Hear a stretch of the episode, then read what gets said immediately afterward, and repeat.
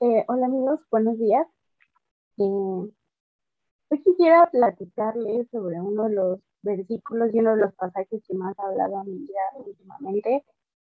Eh, me habló de una forma muy cálida y me sigue mostrando el amor de Dios para cada uno de nosotros. Y de los versículos de los que les voy a hablar se encuentran en el libro de Hebreos, en el capítulo 11. Y yo creo que ya todos sabemos que Hebreos 11 habla acerca de la fe y empieza diciendo en el primer versículo, es pues la fe, la certeza de lo que se espera, la convicción de lo que no se ve. Y es un versículo que ya todos cristianos saben, que todos utilizamos en algún momento, pero los religiosos tienen un poco más adelante y cuando vamos a eh, se empieza hablando de, de, hombres que tuvieron una gran fe, pero sobre todo habla de hombres que tenían una esperanza completamente eh, segura, una fe bastante fuerte. Y por ejemplo, en los versículos eh, 9 habla sobre Abraham, sobre Isaac y sobre Jacob, la tierra prometida, como en tierra ajena morando en tiendas con Isaac y Jacob, coherederos de la misma promesa. O sea, Abraham tenía ya el lugar prácticamente asegurado, sin embargo, él estuvo habitando ahí como si no fuera un suyo, aunque por la promesa ya era de él. En el versículo 10, y esa es la parte que más me impacta, porque no sé qué tan eh, seguro estés tú de las cosas que quieres alcanzar, de cuál es tu meta en esta vida, pero Abraham lo tenía bastante claro y dice así, porque esperaba la ciudad que tiene fundamentos, cuyo arquitecto y constructor es Dios. Yo creo que cuando dice cuyo arquitecto y constructor es Dios, te está asegurando que es algo eterno, algo que no te va a fallar. Porque cuando Dios se hace cargo de algo, se hace responsable, es imposible que salga mal, es imposible que falle. Más adelante, cuando se habla también de Sara y, de estos mismos hombres, en el versículo 13 nos dice, conforme a la fe, Murieron todos estos sin haber recibido lo prometido, sino mirándolo de lejos y creyéndolo y saludándolo solamente y confesando que eran extranjeros y peregrinos sobre la tierra. ¿Cuánta fe tuvieron todos ellos para darse cuenta de que no esperaban algo terrenal? De que a pesar de que habían recibido una de las promesas, y no es que la promesa mucho más grande que se le pueda dar a un hombre sobre esta tierra, ellos tenían la vista puesta en que eran solamente peregrinos, que solamente iban de viaje por aquí, porque esa no era su meta. En el versículo 19, cuando se nos, eh, se nos habla de cuando Abraham está dispuesto a sacrificar a su hijo Isaac, dice, pensando que Dios es poderoso para levantar de entre los muertos, de donde en sentido figurado también le volvió a recibir. Yo creo que es eh, demasiado difícil encontrar una fe tan fuerte en estos tiempos. Y el otro día, platicando con, mis familiares, nosotros pensábamos, ¿por qué ya no pasan cosas tan extraordinarias en estos momentos? Porque todo lo que se vivió en, en tiempos antiguos ya no lo vemos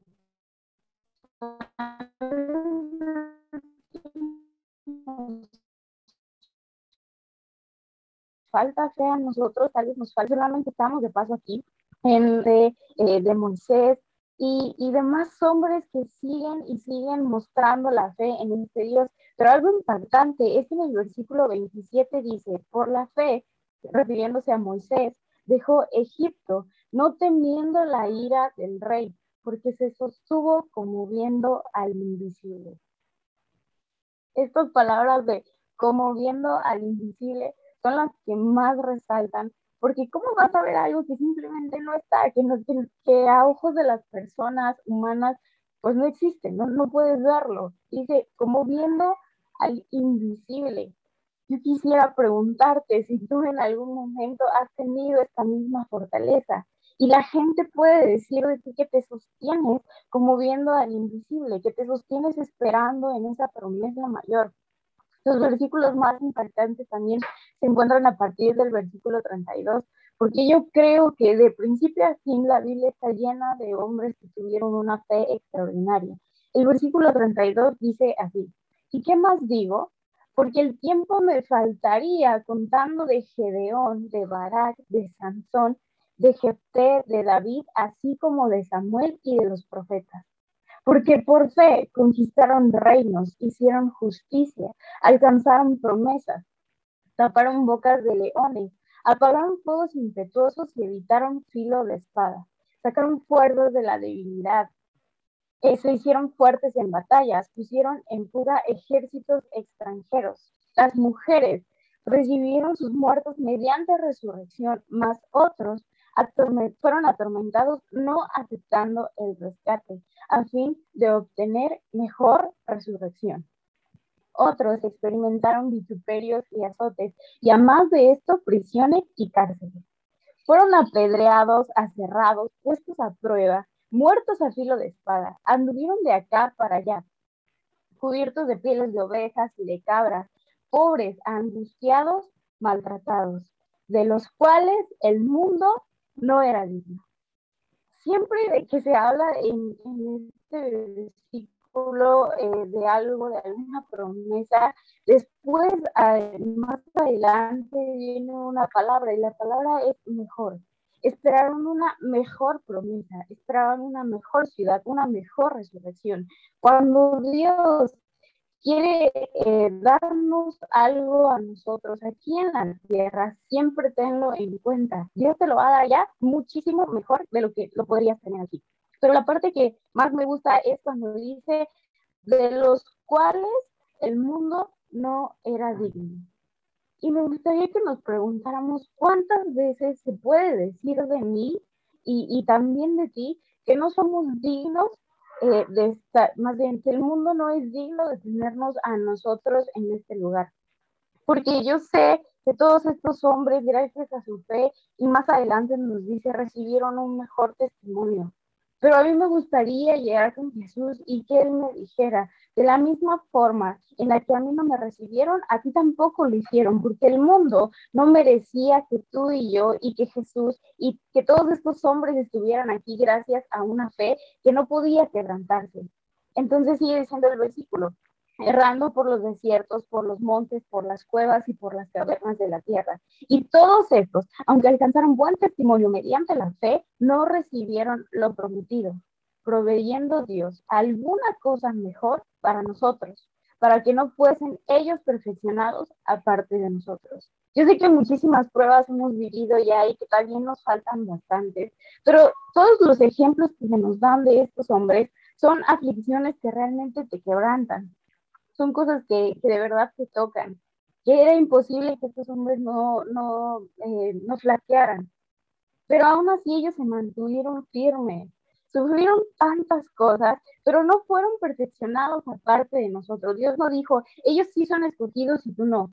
Ellos también están en la misma condición que nosotros para que nos demos cuenta de que nada es imposible y de que nuestra fe tiene que estar firme a pesar de todas las cosas que puedan venir. El día de hoy yo quisiera que te pongas a reflexionar cuál es mi meta. Y cuando hayas entendido que, nosotros esperamos algo mucho más grande, puedas sentirte orgulloso de que en algún momento Jesús pueda decir que el mundo tampoco era digno de ti. Señor Jesús, te doy las gracias porque permites que el día de hoy estemos reunidos escuchando tu palabra. No sabemos cuáles sean esas promesas aún eh, que vamos a recibir en esta tierra, pero sí sabemos cuál es la mayor promesa que tenemos. Y esa es que nosotros esperamos en ti. Tenemos nuestra vista puesta en ti, Señor Jesús, pero no permitas que por ninguna circunstancia que sea más grande aparentemente que nosotros perdamos esa fe y esa firmeza. Fortalécenos en tu espíritu y danos de tu provisión, Señor Jesús, para que en todo momento podamos decir que nosotros esperamos esa ciudad que está construida y fundamentada en ti, que, que nos mantengamos como viendo al invisible, que podamos nosotros tener siempre la fe de que tú eres el Dios que puede levantar de los muertos y que esperamos una mejor resurrección en ti. Hoy ponemos todas nuestras esperanzas, Señor Jesús, porque ya las tenemos, pero las afirmamos para que seas tú el que siga obrando. Mientras vienes tú, Señor Jesús, nosotros queremos exaltarte en esta tierra y bendecir tu nombre. Te damos gracias. Amén y amén.